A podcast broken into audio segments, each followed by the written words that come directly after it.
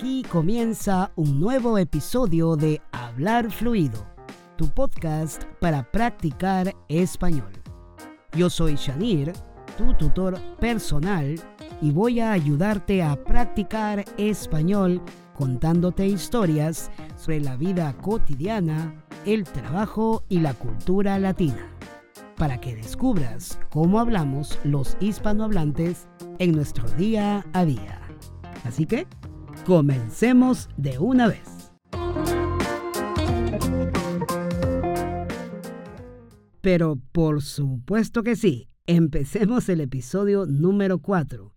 Y hoy espero que, como cada semana, te encuentres practicando mucho el español. Espero que estés muy bien, que estés muy animado para seguir escuchando no solo el podcast, sino visitando hablarfluido.com para aprender más y tener más recursos para practicar el español y que puedas seguir conectándote con gente hispanohablante.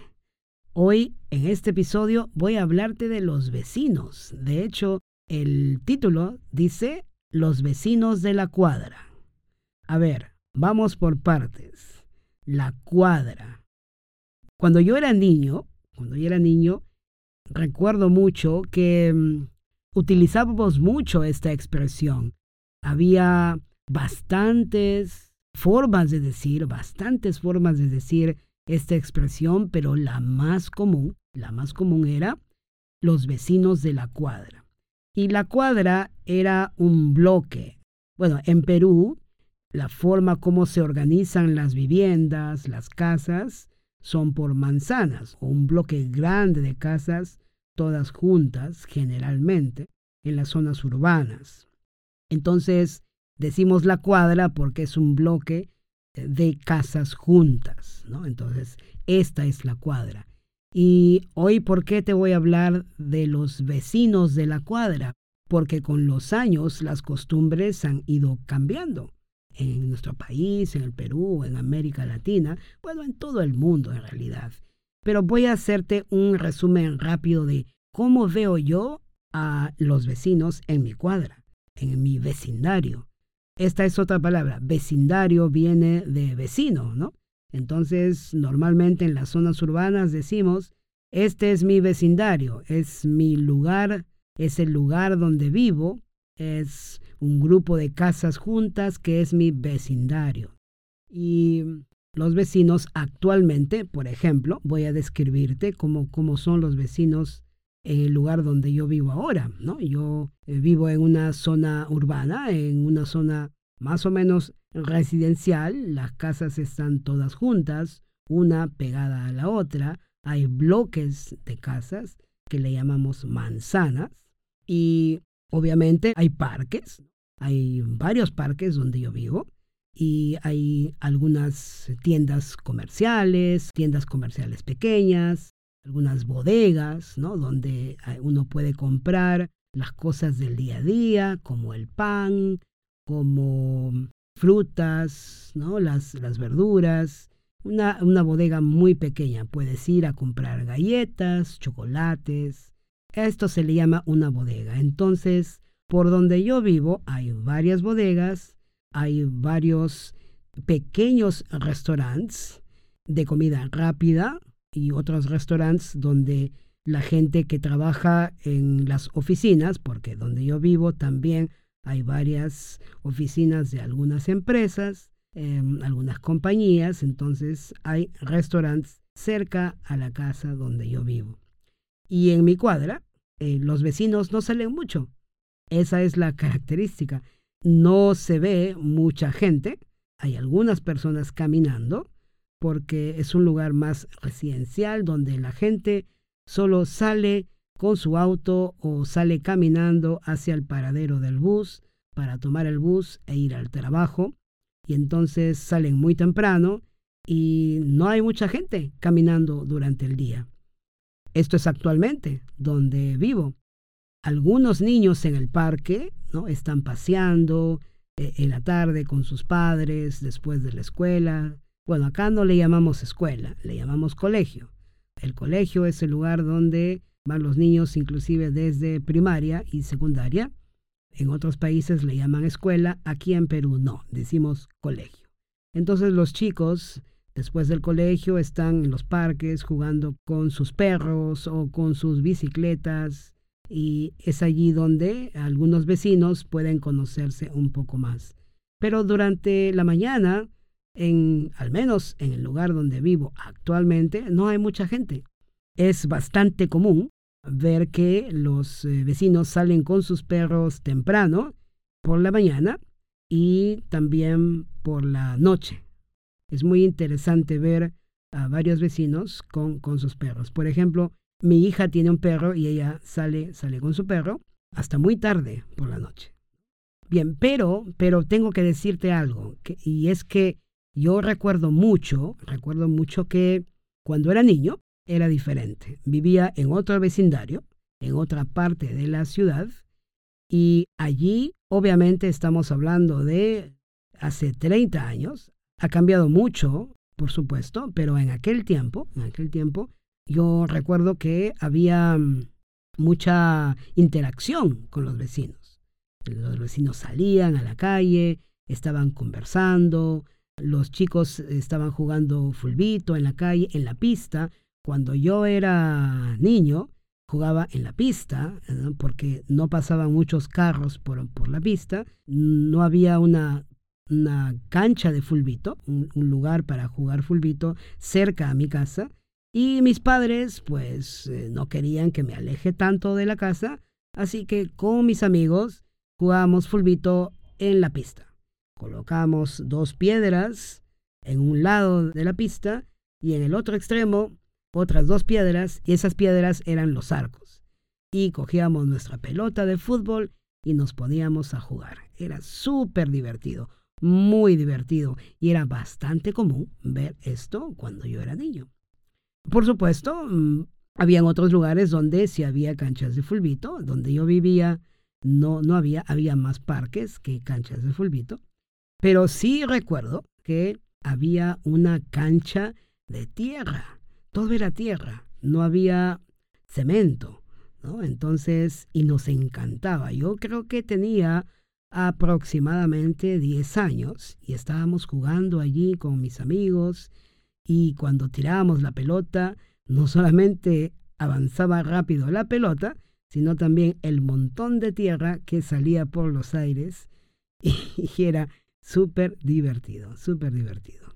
A mí me gustaba mucho, me gustaba ah, disfrutar de la vida en mi niñez con mis amigos.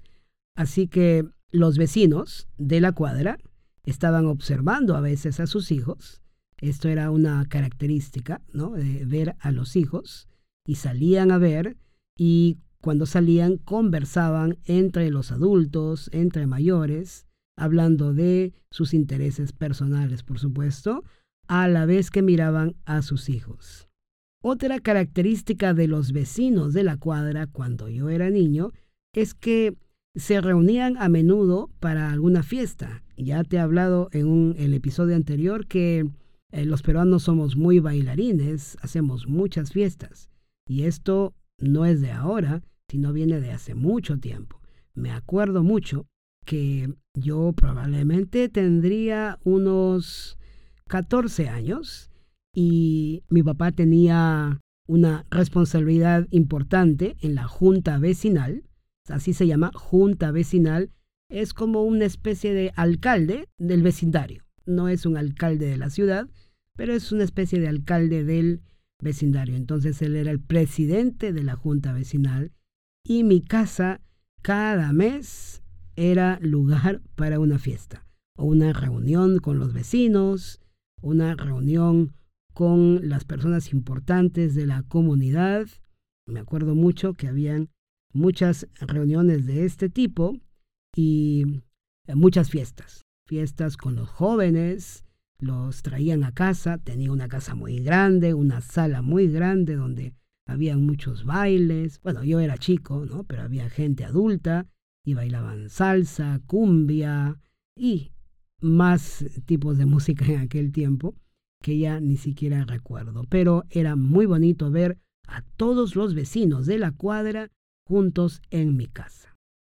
Y además eh, yo recuerdo algunas veces, algunas veces, estábamos cuando ya yo era más joven, ¿no? Un poco adolescente, inclusive joven ya para ingresar a la universidad, habíamos muchos jóvenes que estábamos en la calle hasta la noche, éramos todos vecinos de la cuadra, eh, jóvenes, y estábamos hablando de nuestras cosas personales, estábamos riendo, estábamos compartiendo anécdotas, experiencias, algunos chistes también, y era una risa completa.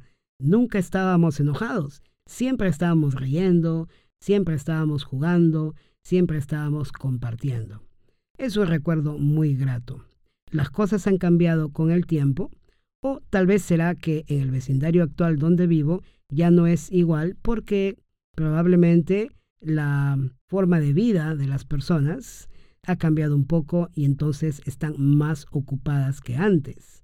No sé, en fin, he querido compartir este episodio contigo de esta manera llamándole los vecinos de la cuadra porque a veces no terminamos de conocer a todos los vecinos y creo que eso es algo muy importante. Es importante estar conectado con los vecinos para saber de sus intereses y, ¿por qué no?, en algún momento darnos la mano, darnos la mano para ayudarnos mutuamente.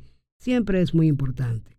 Recuerdo mucho cuando era niño que mi padre hacía eso. Esto es algo que valoro mucho porque él siempre estaba conectado con los vecinos, siempre estaba colaborando y él nunca se negaba, nunca decía no a nadie, siempre tendía la mano y estaba dispuesto a apoyar con lo que él pudiera, con recursos de cualquier tipo. Y si él no podía hacerlo, buscaba la manera para que alguien más ayude o solucione algún problema con algún vecino o con el vecindario. Y bien, esto es todo lo que he querido compartir sobre los vecinos de la cuadra. Espero que las palabras y las frases que he utilizado hoy puedan servirte puedes darte cuenta en las notas del episodio, en hablarfluido.com. Ahí puedes encontrar las notas del episodio, puedes encontrar también la transcripción de este episodio y voy a colocar algunos datos adicionales para que puedas conocer un poquito más algunas expresiones que he utilizado hoy y que pueden ser útiles para que las utilices en tu día a día cuando hables con hispanohablantes.